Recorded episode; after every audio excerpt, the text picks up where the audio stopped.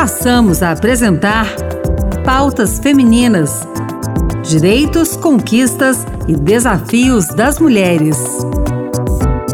Olá, sou Anderson Mendanha e começa agora o Pautas Femininas. No primeiro programa de 2021, a gente fala do trabalho do Observatório da Mulher contra a Violência, no recolhimento de dados e na consolidação de informações sobre a violência contra a mulher no Brasil. Comissão Permanente Mista de Combate à Violência contra a Mulher está implementando o processo de monitoramento e avaliação das políticas de enfrentamento à violência contra mulheres. E em março apresentará relatório com os resultados do seu primeiro ciclo de avaliação. Para falar sobre esse monitoramento do combate à violência contra a mulher, a gente conversa agora com Henrique Marques Ribeiro, servidor do Senado, coordenador do Observatório da Mulher contra a Violência. Henrique Ribeiro, seja bem-vindo. Para a gente começar essa nossa conversa, você poderia explicar para o nosso ouvinte o que é o Observatório da Mulher contra a Violência e qual o seu papel aqui no Congresso Nacional? Oi, Anderson, tudo bem?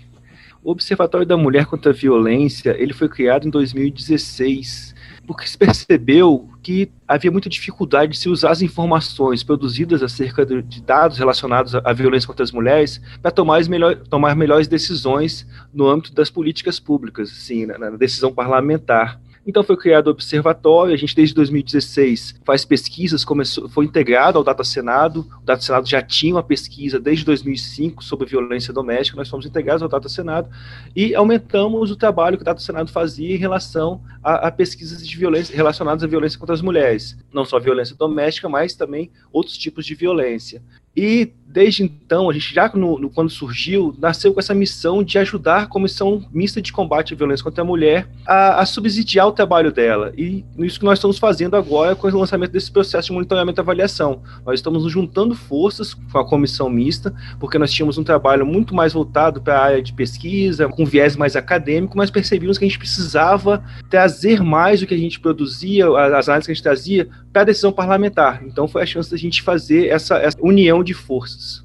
Então, na prática, o que, que muda daqui para frente? E qual a importância desse tipo de monitoramento que está sendo implementado? É, o que muda daqui para frente, em primeiro lugar, assim, é a questão da, da, das perguntas que são feitas. Por exemplo, os ciclos de avaliação, que são, serão bianuais, eles têm por, por objetivo a gente é, ter dois anos para definir junto as perguntas. Antigamente, nós o que, que o observatório fazia antes? Nós víamos o que existia de produção de dados, é, tipos de, de, relatórios que eram formados por outros, por outros atores que também fazem avaliações de políticas públicas é, relacionadas à violência contra as mulheres, e fazíamos, a partir da nossa expertise, a partir desse, desse, desse viés mais de, de, pesquisador, as nossas análises. Só que nós percebemos que havia um, um, gap entre o que nós fazíamos de trabalho de análise e o que os parlamentares precisavam para usar nos debates parlamentares, as perguntas que eram importantes. O que a gente está tentando fazer, então, é aproximar esse processo. Então, você tem, tem a questão de, de você é, é definir conjuntamente, definir no âmbito do debate parlamentar, inclusive, quais são as perguntas que são respondidas. E uma coisa é, muito importante desse processo de, de avaliação é porque a gente vai tentar fazer somente uma sistematização de todas as informações, não só as, os dados e, e análise que o observatório faz, mas os dados e análise que fazem o Fórum Brasileiro de Segurança Pública, os dados e análise que o IPEA traz, os dados e análise que o CNJ traz, e tentar colocar tudo isso dentro de um, de um quadro de referência único para que a gente consiga perpassar os vários subsistemas que atuam no enfrentamento à violência contra as mulheres. Esses dados que estão sendo recolhidos, então, não são apenas quantitativos também, eles são qualificados, né? O que, que significa isso? São dados que de entrevistas, de, de análise documental que nós fazemos, de relatórios feitos por outros, por outros órgãos, como o Fórum Brasileiro de Segurança Pública, tem o Anuário Brasileiro de Segurança Pública, tem o mapa da, da, Segurança Pública também, que lança todo ano, tem trabalho do CNJ, o CNJ fez um trabalho excelente uh, em 2019, é, ouvindo mulheres que procuram a justiça, buscar é, para resolver o problema da violência.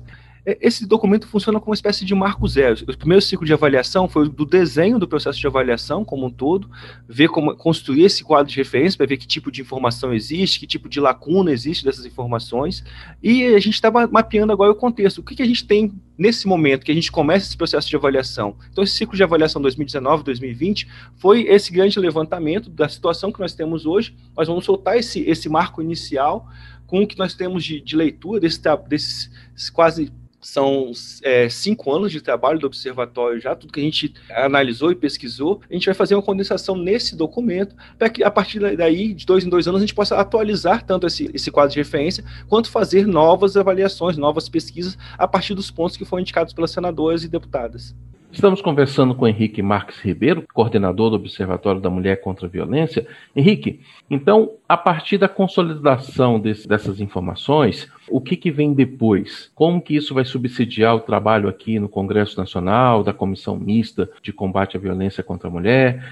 É, pra você ter ideia, o, o, o ciclo 2021-2022 já começou. Então, nós já estamos fazendo, é, e, isso nós construímos junto com a equipe técnica da comissão mista, qual o escopo da avaliação que eles queriam para o próximo ciclo de avaliação.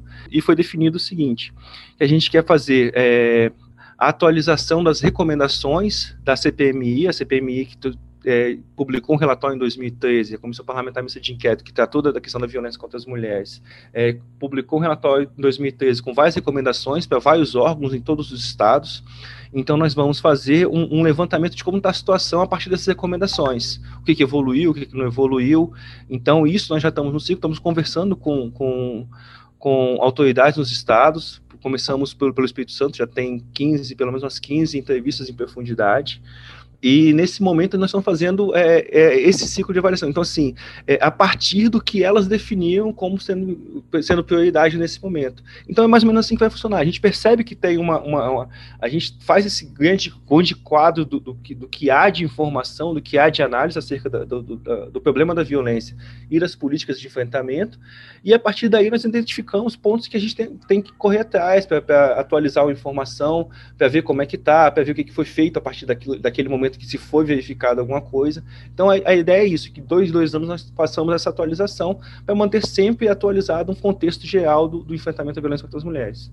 Por fim, Henrique, como é que leis como a do feminicídio contribuem para a redução de casos de violência ou só leis não resolvem? É, esse é, é o negócio, assim, a lei é muito importante, mas é, é, é muito importante você acompanhar como é que está sendo a implantação dessa lei.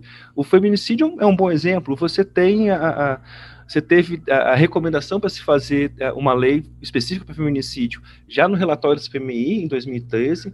A partir dessa recomendação foi, foi feita a lei do feminicídio, foi publicada em 2015.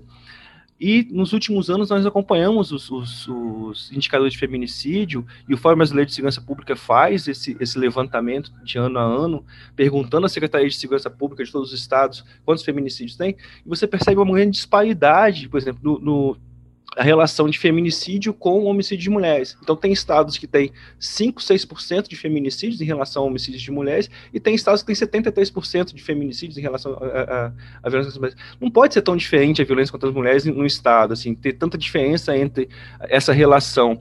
Então, há critérios diferentes. Então, o que, que tem que se fazer? É acompanhar como é que os estados estão fazendo essa, essa, essa tipificação do feminicídio, se os, os processos de feminicídio estão chegando estão sendo investigados, se eles estão implantando de, é, é, protocolos para fazer investigação de, feminicídio, que isso é importante também.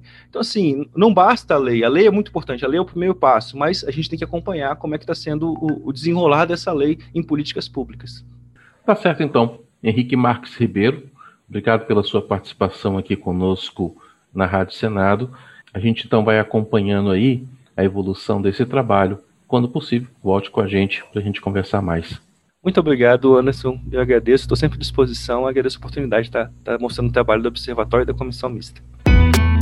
Quer saber mais sobre o trabalho desenvolvido pelo Observatório da Mulher contra a Violência? Acesse senado.leg.br barra institucional barra OMV. O Pautas Femininas termina por aqui. Participe do nosso programa com comentários ou então sugestões de assuntos pelo nosso WhatsApp. Anote o número 619-8611-9591. Não esqueça de informar seu nome e a sua cidade. O Pautas Femininas de hoje teve produção e apresentação de Anderson Mendanha com trabalhos técnicos de Antônio Carlos Soares. Obrigado pela sintonia e até mais.